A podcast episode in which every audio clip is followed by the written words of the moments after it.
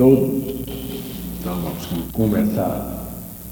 Há um sentimento inerente no ser humano que ele não sabe explicar, mas domina-o durante toda a sua vida terrestre. Ele pode não acreditar nas religiões, pois a maioria de seus representantes sempre colocou a erva daninha do egoísmo em seus proselitismos.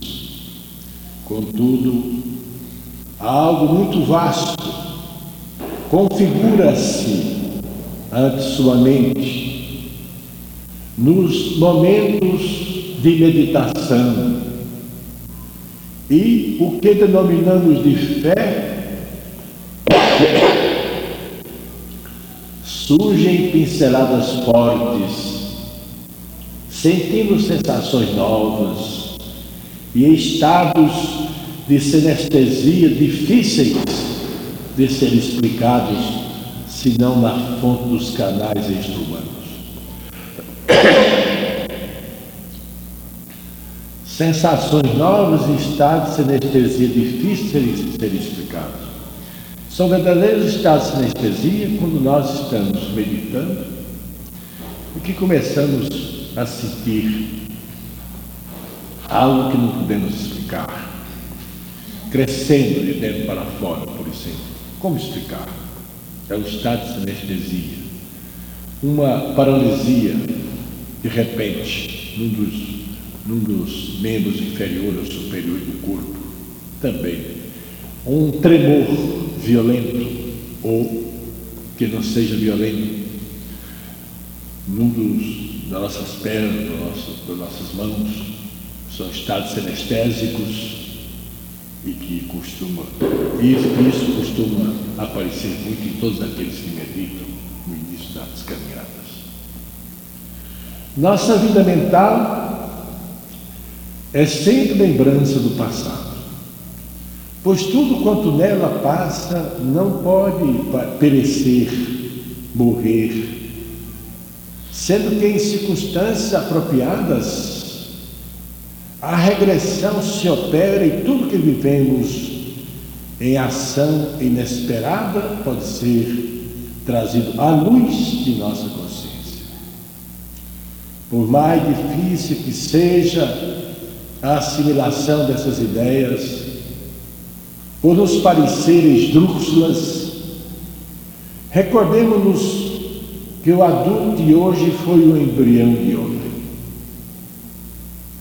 Que a glândula do timo da infância que foi substituída por tecido de ligação, perdendo aparentemente suas características, é outra prova de transformação. Nos ossos do homem adulto pode-se perfeitamente traçar o contorno do osso infantil, embora este tenha desaparecido, alongando-se e espessando-se até atingir sua forma definitiva. No reino animal, os exemplos são inúmeros, inclusive o crocodilo legítimo. O crocodilo legítimo, representante dos saúrios, ainda vive entre nós. Porque então a mente não é uma constante renovação e, como chamamos, mente coletiva, a mente do passado, guardada na, no subconsciente, no inconsciente, e que de repente rompe e surge nossa consciência. Esse sentimento, este sentimento oceânico que vive em nós, realmente seu conteúdo é uma realidade que só poderemos saboreá-lo quando pularmos para fora deste mundo. Ou quando tivermos aquela condição que o mestre Ramakrishna possui tantos outros como ele, em que, ingressando em altos estados de espiritualidade, experimentavam então aquilo que ele chamava boneca de sal, que se aproxima do oceano e é o próprio oceano, está ali mais a nossa distância. A boneca de sal entra dentro da árvore e acabou. É a própria árvore. Quando poderemos fazer isso? Quando obedecermos às leis espirituais, quando dominarmos nosso terrível estado animal vivido nos estados de ambivalência. Nós somos muito ambivalentes. Um dia estamos animalizados, um dia estamos santificados. Um dia somos o anjo Gabriel, outro dia somos o demônio.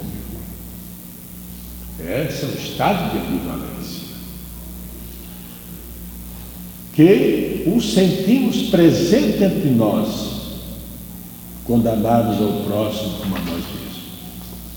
O sentimento oceânico é fonte de energia, porque aspiramos consegui-lo cada vez mais como expansão de nossa própria necessidade.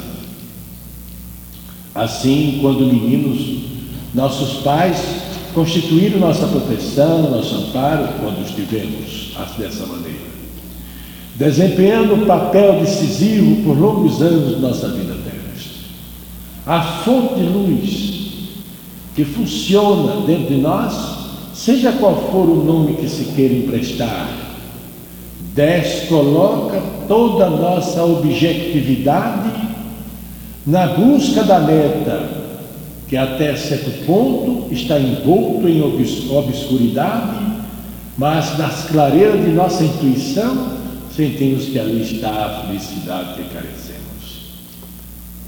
Lembrando um episódio comum, o mestre dizia assim: Sinto que há um novo mundo além desse, um novo plano.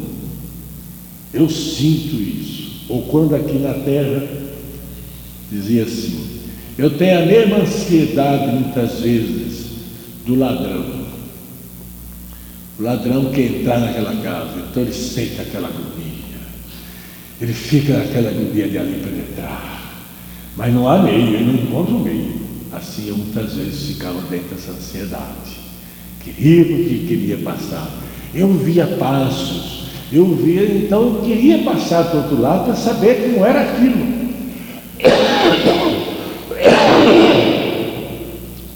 Então é a isso que eu estou me referindo. Muitos supõem que é fragilidade o homem aderir a esta unidade do universo. Mas a realidade é bem outra. Quebramos os padrões existentes na sociedade para seguir os caminhos próprios construindo não no sentido pessoal, mas coletivo, que significa exposto na direção da universalidade. Rejeitando todos os perigos que sentimos nos circular, configurando apenas o ponto de vista que aquilo que damos ao mundo, este não poderá oferecer qualidade nem quantidade diferente do que doamos. Por conseguinte, para exercer uma função dessa, é preciso estar preparado. Mesmo você às vezes quer, mas não tem condição. Você tem entusiasmo por uma semana, duas, três, depois até logo. Eu pensei que esse negócio era mais fácil. Porque quem nos alimenta é a fonte interior, é a nossa alma divina.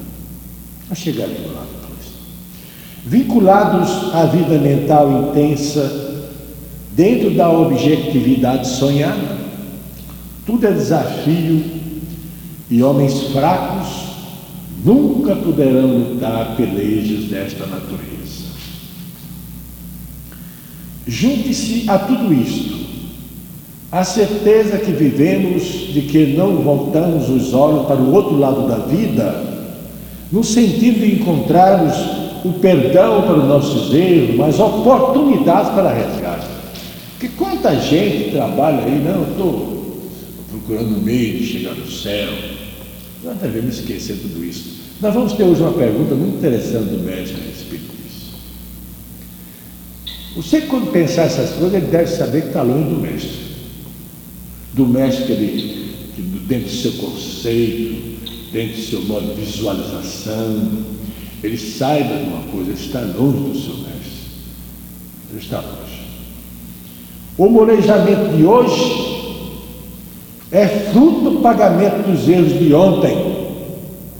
E se isso não existe, pela situação, pela quitação de nossas contas, pelo nosso estado de evolução atual, saibamos construir pelo prazer de servir.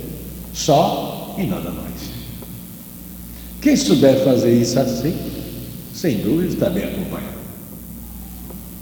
O problema de, de servir uma causa porque vai ganhar o céu, isso é tolice, isso é para coisa de quem tem religião. Nós não somos religiosos. Nosso campo é muito mais vasto. O problema também que estamos aqui resgatando, esse problema de resgate pode existir, pode não existir. Viemos aqui para cumprir alguma coisa. E, e considero da maior importância, da maior significação, aqui, ali e onde estivermos, sermos instrumentos da hierarquia. Isto é que é o ponto máximo. Isto é que é o ponto máximo.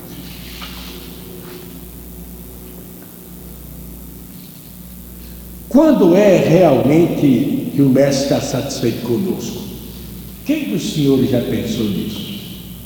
Quem dos senhores agora poderá se manifestar e dizer como é que o mestre se considera satisfeito com o discípulo? Quem quer se manifestar? Tuas ordens, quero ouvir. Alguém quer se manifestar? Eu vou manifestar. Eu e eu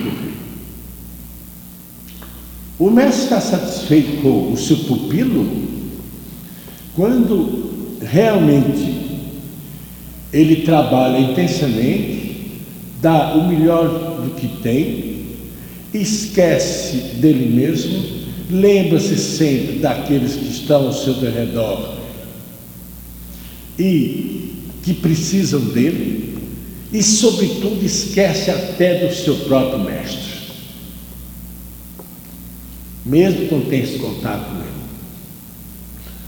Surpreende-se muitas vezes no ardor de uma luta com a sua voz ressoando dentro do seu cérebro. Deus lhe abençoe. Outra coisa parecida. Você surpreende-se. É assim que vocês pensam? Ou como é que vocês, como é que vocês realmente consideram que o mestre está satisfeito com vocês? Ninguém vai responder de tanta gente inteligente, culta, viva, capaz. Quem vai ter a palavra para responder? as suas ordens. Eu gosto sempre de ouvir você falar. Realmente eu não tenho assim, experiência para destacar com isso, mas, por exemplo, um contato com as crianças, realmente quando manda elas fazerem o serviço, elas vão com por aquilo. E